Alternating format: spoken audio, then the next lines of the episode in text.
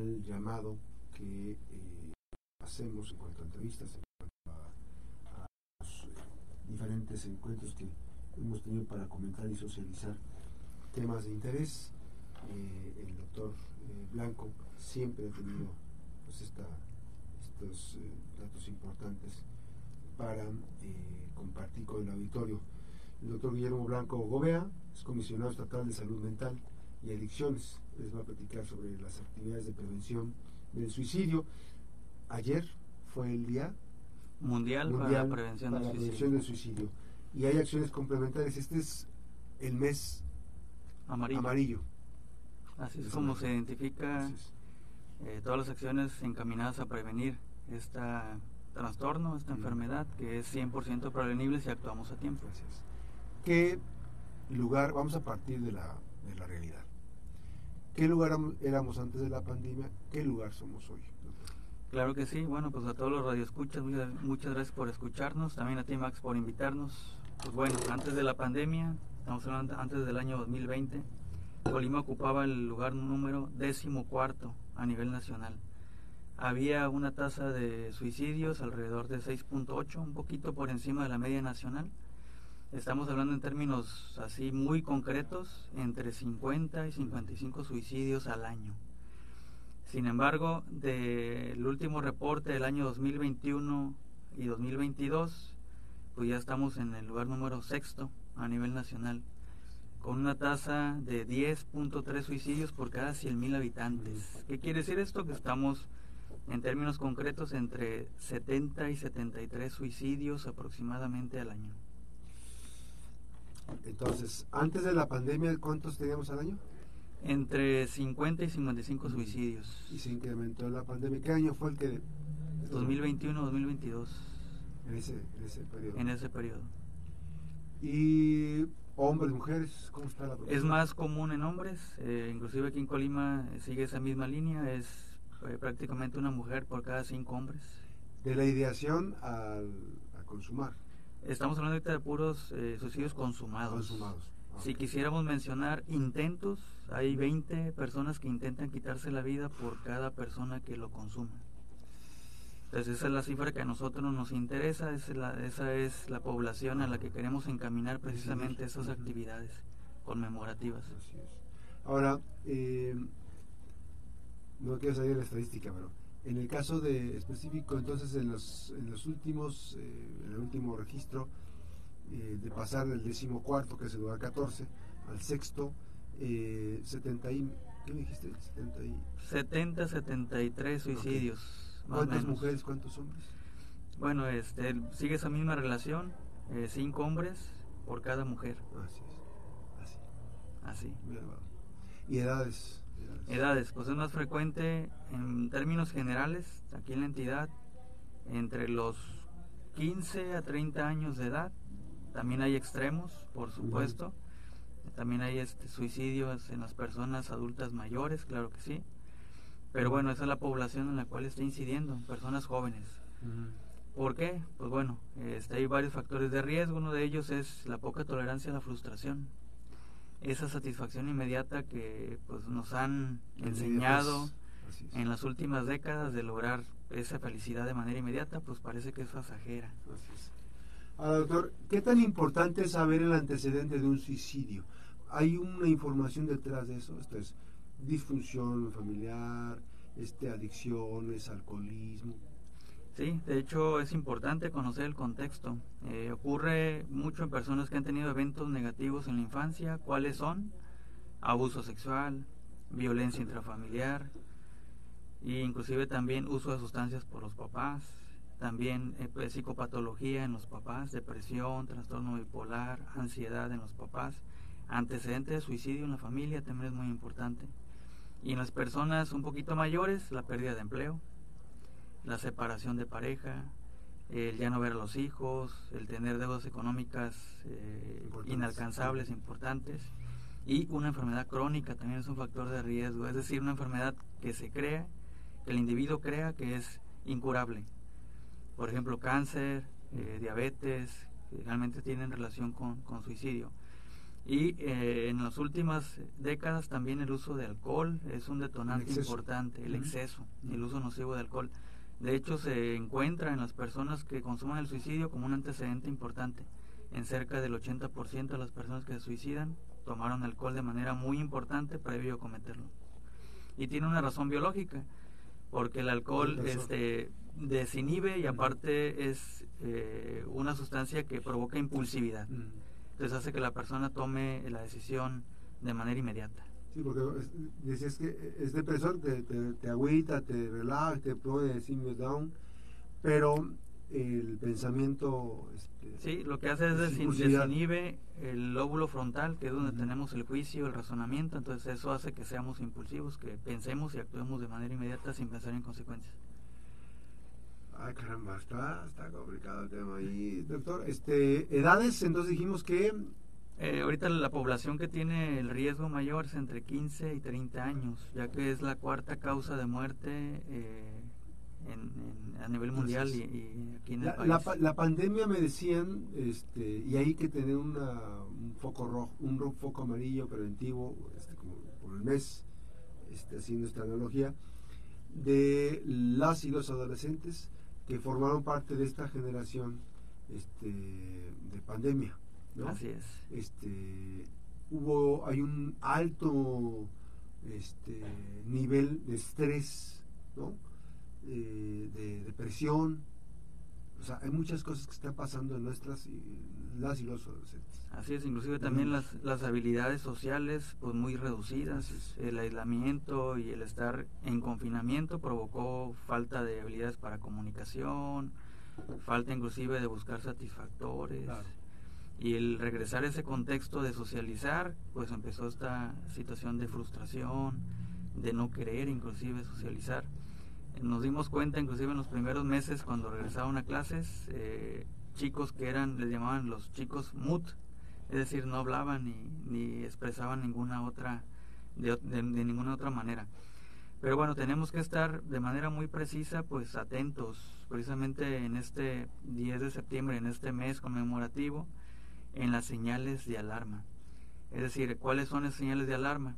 una persona que habla de manera muy frecuente sobre la muerte es, es un riesgo muy importante que inclusive tenga algún medio que se pueda utilizar para esta conducta aislamiento que ya mencionábamos tener cambios de humor como depresión ansiedad inquietud inclusive también el sentirse sin ninguna esperanza que empiece a dejar actividades no se arregle que se empiece a despedir de las personas que deje por ahí notas en redes sociales ahora que se usa, se usa tanto las redes sociales también por ahí tenemos que tomarlo con toda seriedad estas manifestaciones. Y ah, en las actividades que vamos a realizar en la Secretaría de Salud, pues van enfocadas precisamente en tres eh, elementos importantes. Uno, sensibilización a la población sobre estos temas, que la población se informe.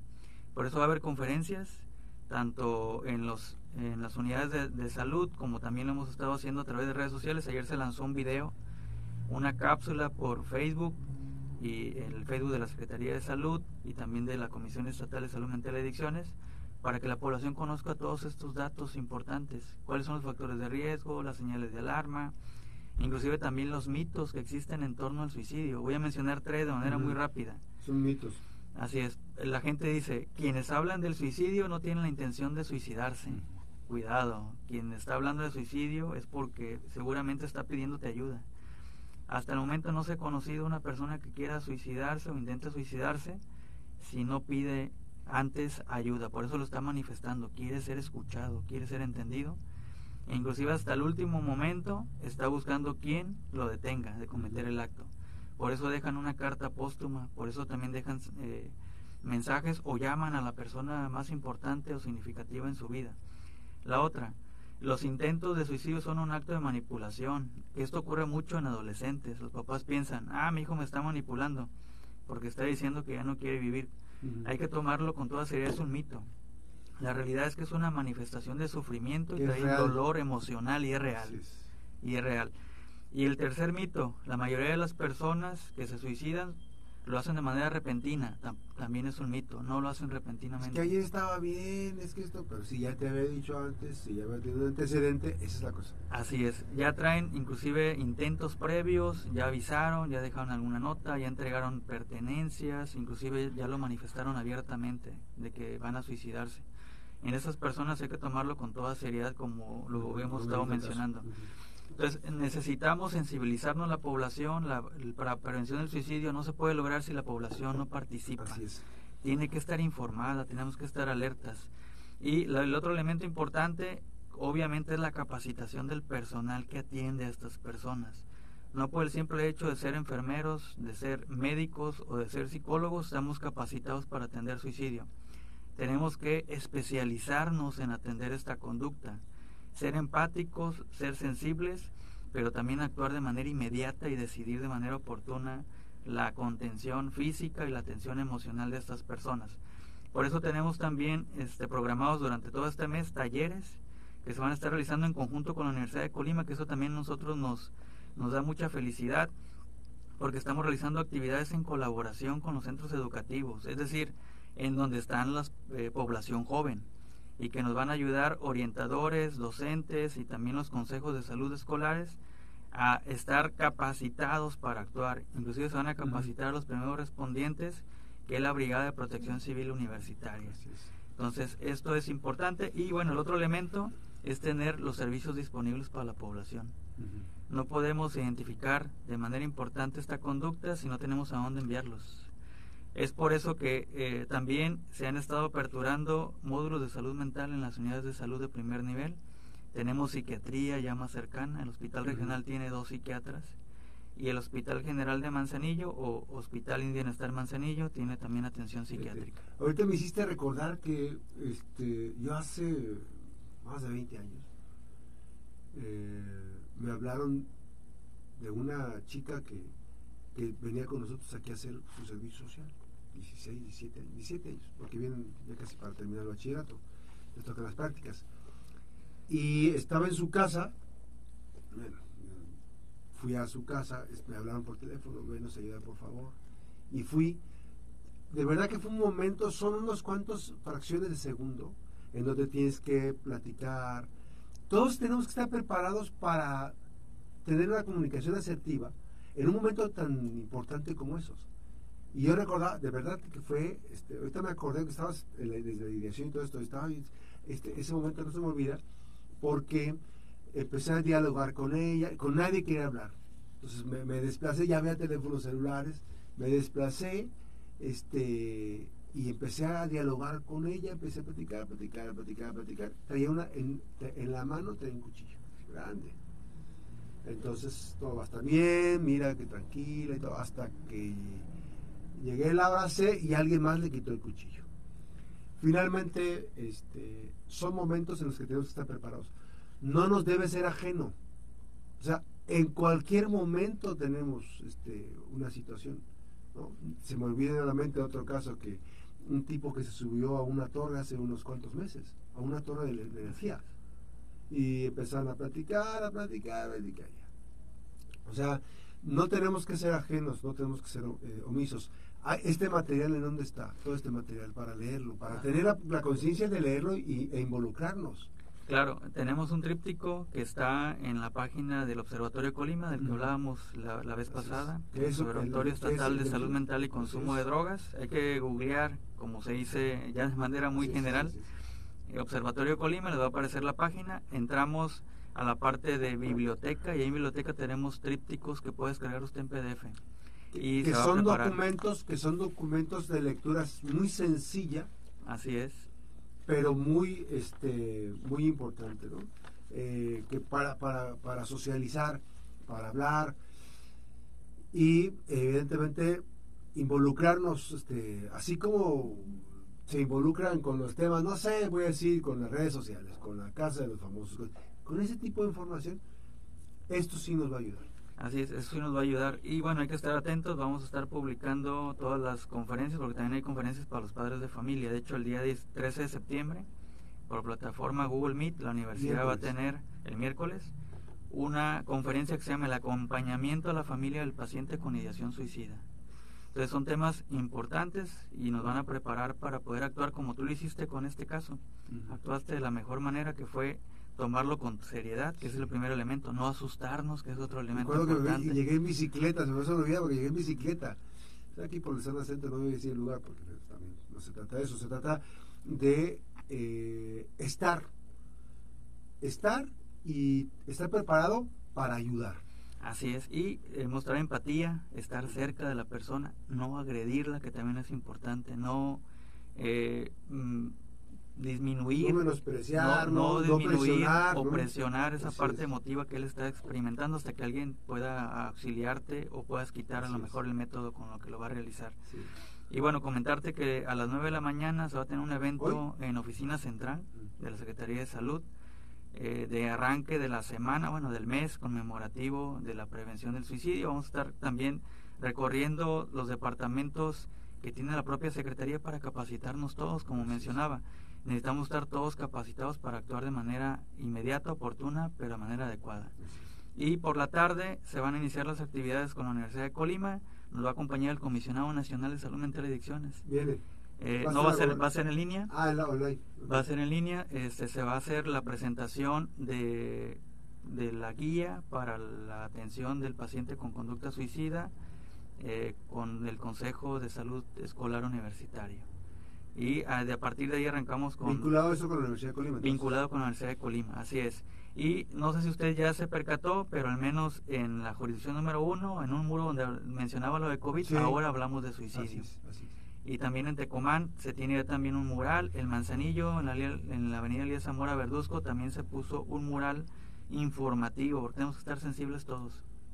Es la única manera de podernos estar preparados y estar de manera pues adecuada, atentos ante cualquier manifestación de suicidio. Sí, no, no es este, hay muchas personas que también de manera muy este impersonal dicen es que fue su decisión. No. No porque, porque él en el fondo está buscando, una persona que intenta suicidarse, está buscando ayuda. Así es, cuando sucede un suicidio, es decir, cuando se consuma la conducta suicida, pues debería ser un acto que nos debería hacer reflexionar, porque es. una falla de la población. Así es. Esa persona ocupaba ayuda y no estuvimos ahí. Así es. ¿Dónde estábamos nosotros para ayudar? Así es. Entonces em, hay que empezar por ahí.